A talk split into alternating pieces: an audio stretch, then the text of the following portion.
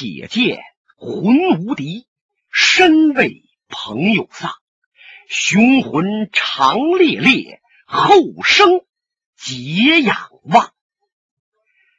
这首诗啊，就是专门悼念郭松阳的。郭松阳在红石崖大战上官金鸿和金无命，被金无命一趟剑法伤了三十多处，最后他抛剑而走，来到李寻欢住的这个小镇子的店旁，推门往里一进，是扑通栽倒。等李寻欢从那屋里边出来一看，他已绝气身亡。啊李寻欢俯下身，把他抱在怀里：“大哥，大哥！”看着郭松阳，浑身上下都是血，肩胛、胸口、脖子上、后背、大腿根、脚脖子上的全是剑伤。李寻欢说不出来话，眼泪往下淌：“大哥。”你这是上哪里去了？你为什么背着我离开此地和人恶战？瞧你受这样的伤，绝不是一般人物把你伤的，莫非是上官金鸿？李寻欢过了好久，才稳住心神，擦了擦眼泪，他把郭松阳抱到屋里边去。好好的放在床上头，他坐在床边儿，俯身看着郭松阳啊，那眼泪又止不住了，噼噼啪啪往下淌着。哎，李寻欢心想：瞧郭大哥受的这些伤，全是剑伤，而上官金虹惯用一对子午龙凤环。他不用剑呢，那么他受的是剑伤，被谁给伤着的呢？难道上官不单是双环功夫好，宝剑也出众？忽然，李寻欢脑子一转，他想起金无命来了，是金无命把郭大哥给伤的。金无命左手都没了，他成了残废了。他右手剑能够伤得了郭大哥？未必吧。不，我暗中观察，金无命这小子虽然断了左手，不过他的精气神还是很足，在上官金鸿前后左右来回绕腾着。哦。这小子一定是左右手使剑，别人只知道左手剑快，就忽视了他的右手。一定是这样，李寻欢分析着呀，他就往郭松阳怀里边一摸，哎，把上官金鸿飞刀祭简约李寻欢到红石崖决战的那个字条掏出来了。李寻欢再也忍不住了，伏在郭松阳身上，是放声大哭：“ 哥哥呀，本来上官是飞刀约我，你半道把刀接去了，我没看清啊，那刀上有字条啊！你背着我和他一战，你是为兄弟我死了。”哭了许久。李寻欢这才爬起身来，他又仔仔细细观察着郭松阳的身体，就见他身上这些伤。哎呀，对方想伤他这些部位，这剑招是特别的奇诡，相当的奇妙啊！嗯，那么郭大哥，他剑都没了。他受了这么重的伤，他跑回店房来和我相见，这是别有一番心思啊！这是故意让我看他受了这么多的伤，哪个部位受伤，好让我以后受审的金无命与上官金鸿时心里有所准备。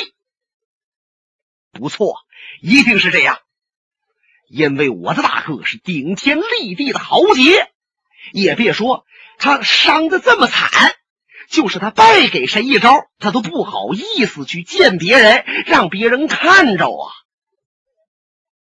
他能够跑回来见我，都是为我以后着想。李寻欢伸手，嘁哩咔嚓把被单子扯起来了，把郭松阳一裹，夹在腋下，窜出店房，取道直奔红石崖。从这个镇子出来到红石崖有几十里地。等他来到红石崖口这地方啊，这天呐已至黄昏。他往四下看了一看。静悄悄，雅落落，四下无声啊！哪里还有上官金鸿和金无命的影子？可是他再看，就见前边六七步远，这草地上是斑斑血迹，而且这草地好像有谁踏了，有谁蹬了，这草啊倒的一溜一溜的。嗯，李寻欢明白。这一定是大哥和他们动手的时候啊，来回折腾的。那么这血也一定是哥哥的血了。他慢慢的把郭松阳放在地下，跪在旁边。大哥，您放心吧，就是上官金鸿逃到天涯海角，我也一定把他擒住，给你报仇雪恨。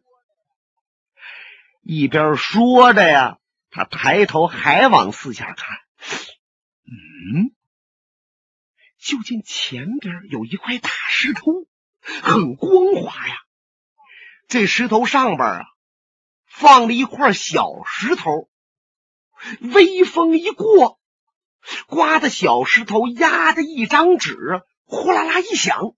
李寻欢瞧这。他赶紧站起身来，来到前边，把小石头挪开。一看，这张纸上啊还有字，是这么写的：“李探花台阶，今日无暇相陪，明日黄昏三里亭相见。”下边落款：上官金鸿。好狡猾的上官金鸿！看来他已经料定我李寻欢会赶到这个地方来，故意给我留个条。好，明日三里亭，我让你横尸当场。李寻欢咬着牙呀，把嘴唇都咬破了，鲜血顺嘴角往下淌。他把这个字条抓起来，放在怀内。就听着后边传来脚步声，噔噔噔噔，擦擦擦。他猛地一甩头，以为是上官金鸿救命去而复返呢。可是他一看呐，原来是年迈苍苍的天机老人孙伯龄，还有他那个孙女儿孙小红小姐。这孙小姐呀。腰里边带着一把剑，在这右胳膊上还挎着个小竹篮篮子上边啊用个布盖着，不知道里边放的是什么东西。李寻欢看着孙伯龄，想到人头会上这老爷子为自己撑腰，和上官金鸿对立，心中升起感激之情，赶紧跑至近前，撩衣襟跪道：“前辈。”弟子李寻欢有礼。孙伯龄瞧了瞧旁边倒着的郭松阳，再看看李寻欢，长叹一口气：“唉，李探花，你还要多保重啊！收拾上官金鸿，灭掉金钱帮，就得指望着你了。”听爷爷这么一说，孙小红在旁边啊，眼圈红了。他瞧李寻欢呐，脸色清瘦，身体显得极为虚弱。这可能跟朋友刚死受刺激有关系。李寻欢看着这爷俩，热泪上涌。老人家，您放心吧，我不会辜负大家，我们一定会废掉上官金虎。说着，李寻欢转身，又面对郭松阳跪下来了。这孙老爷子往旁边走了十几步，坐在草地上，又把他那大烟袋锅拿出来了，装好了烟，点着了，吧嗒吧嗒吧嗒，抽上了。李寻欢跪了许久，站起身，就地儿开始挖坑，把这坑啊挖的很深。孙小红明白了。这一定是要把郭松阳埋在这个地方啊！他赶紧把篮子放旁边，帮着李寻欢挖，连用手抠，再用剑挑，足足挖了有一个时辰，一人多深，这么一个大坑挖好了，也没用什么光裹，就拿那被单子把郭松阳包好了，下到这个坑里边。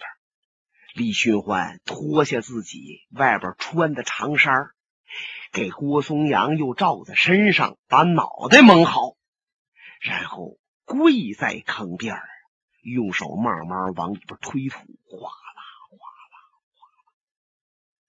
郭松阳一代大侠死了，没有多少人前来为他入葬，而且埋在这地方连个坟头都没有。可是。郭松阳死了也应该知足了，因为埋他的人是他的好兄弟李寻欢。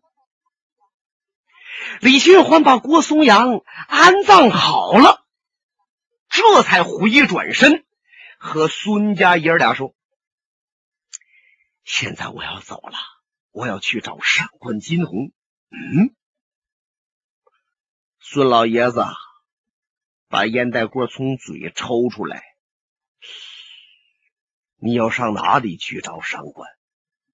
我要到三里亭，他约我了，明日黄昏相见。哦，可是现在天才黑，还有一夜，明日还有一天，你现在不必要去吧，好好休息休息，养足精气神，再去不迟。啊，对。李探花，你好好休息休息吧。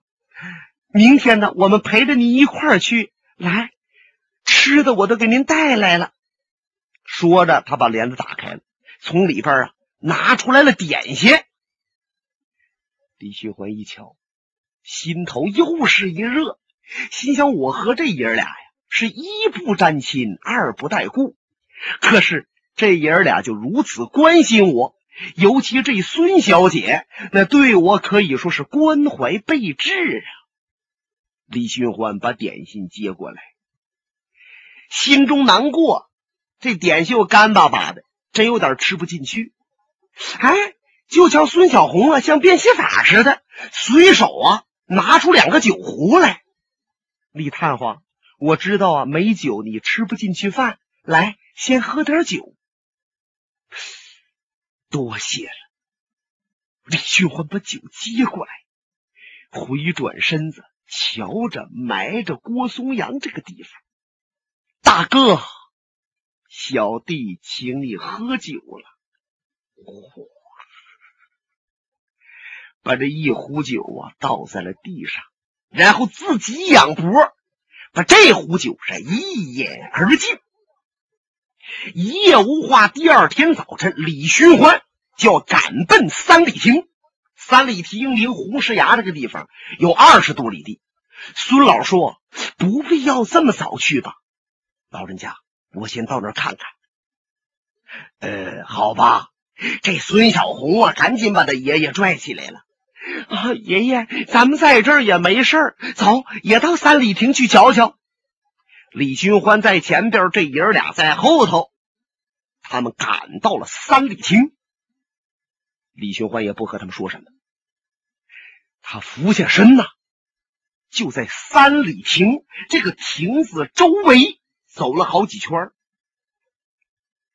这三里亭是离保定城西门正好三里，起了这么个名叫三里亭。很多人呢，真要是送朋友了、送亲戚了，哎，都送到这儿，然后啊，再摆点酒菜喝一喝。所以说，这个地方啊，还是相当有名的。孙小红问他爷爷：“嗯，您说那李探花他围着亭子转什么呢？”“，孩子，现在我对李探花更加敬重了。他这个人呐，既胆大，可又心细呀。他围亭子转，是因为今天黄昏。”他就要在此处和上官金鸿一战，他要把这个地势看好。哦，是这样。就见李寻欢一抖身子，就窜到旁边那树林边那儿了。李寻欢抬头往树上看，孙小红又问他爷爷：“那您说，他到树那儿往上看什么呢？”哎呀，李探花。过去我认为他酗酒无度，不拘小节。现在看来，我真小瞧他喽。他连和上官金鸿动手的招数都想到了。他分析到，和上官动手的时候，万一哪一招哪一式抵挡不了，他就窜身往树那儿闪。你看没看到？他一定要上树。他认为。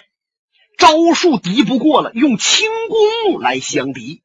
他往树上跳，要看树能不能禁得住他。孙老师刚说到这儿，就见李寻欢一旋身，噌，果然上树了。孙小红啊，直拍巴掌：“哎呀，爷爷，您猜的可太对了！嗯，要不爷爷怎么是高人呢？哎呀，爷爷你也会吹牛皮呀！”哎，不，瞧着，你瞧着李探花，瞧他现在干什么呢？就见李寻欢从树上下来，开始往那东面走，走着呀，往西面天空瞧一瞧。嗯，爷爷，他这是什么意思？孩子，李寻欢。比爷爷想的周到，比爷爷高啊！他想到和上官金鸿动手的时候是黄昏，这太阳已经西落。他转到东面去呀，是要感觉感觉那阳光能不能刺他眼睛。因为高手相遇，差之丝毫，谬之千里。看来李探花没有对上官掉以轻心。既然他谨慎，又有他飞刀神功，我想此一战他还是有把握的。就见李寻欢扎杀背绑，旱地拔纵，一飘身是来到了亭子之上。嚯！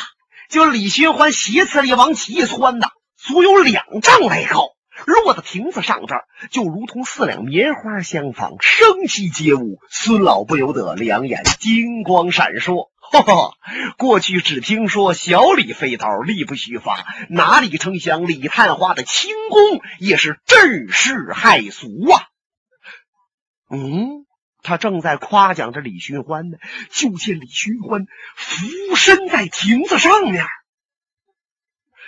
好像。往下瞧着什么？好像这亭子盖上有什么东西，把李寻欢吸引了。原来亭子上头有一个小木盒，这小木盒啊，打造的很精致。李寻欢两眼不错神的盯着这盒子。李寻欢想：谁放在这的盒子？看来。是今天早晨才有人把盒子放着。因为这盒子很干爽，早晨的露水根本就没有打他。那么，有人把盒子放在这里，什么意思？是不是故意让我看的？那么是谁又能知道我一定上到亭子上面来的？莫非是上官金鸿料到我要到亭子顶上，才故意在这放盒子？那么里边是什么呢？他把身子轻轻往旁边侧一侧，防备万一，这才用手指甲轻轻的一抠这盒子盖，啪，把这盒子盖开开，呀！李寻欢傻那儿了，下边的爷俩都暗吃一惊。爷爷，出了什么事儿了？我没见着过李探花这么吃惊过呀。孩子，肯定是出大事儿了。爷儿俩来到亭子下，往上喊了好几句。李寻欢好像没听着啊，因为李寻欢看到盒子里边。是一绺头发，这一绺头发有二三十根每一根头发都很长啊，足有二尺来长。李寻欢猜出来了，这头发像一个人的头发，像谁的头发呢？像林诗音的头发。因为他对这头发太熟悉了，这头发闪着光泽，是比较粗，而且还很柔软。李寻欢一想到这是林诗音的头发，他就感觉到这脑瓜门子发热，两眼发花，心血往上涌。上官金鸿，你把林诗音怎么样了？他已经死在你手了吗？你故意弄一绺头发放在这里，让我心慌意乱。在和你动手的时候，我好分心，招数发挥不出来，死在你的手下。你太卑鄙了，你手段也太高了。李寻欢想着，他把这盒子拿起来了。一抖身，从亭子上落到平地。嗯，孙老探身一看，头发，哎，这老爷子脑子也真好使，反应快，是林诗音的头发。李寻欢没说话，他点了点头。孙老接着问：“你能够确定是他的头发吗？”李寻欢又摇了摇头。哦，看来你也不能确定。那么你就不要上这上官金鸿的当。他说不定在哪儿拿了一绺头发来扰你心神。如果你心要真一乱，不就中了他的圈套了吗？李探花，你听我说，老人家您不要说了。我现在要去星云庄。啊！这爷俩一听什么？现在要去星云庄，现在都已经快到晌午了，在这儿到星云庄百十多里地，那么一路急奔，到了星云庄，这天呢就快接近黄昏了。李寻欢是个守信用的人，他黄昏在这儿约斗上官金鸿，他还要返回来，那么去而复返，疲惫不堪。还能够斗得了上官金鸿吗？可是这爷儿俩知道李寻欢被情所扰，心里边盛着林诗音。你不让他去，他心更不安。既然他已经说出来了，一定去星云庄，那就让他去好了。这孙老爷子神情一震，用手按着他的大烟袋锅天机棒。这才决定要与上官金鸿一。本节目由哈尔滨大地评书艺术研究所研究录制。刚才播送的是长篇评书《多情剑客无情剑。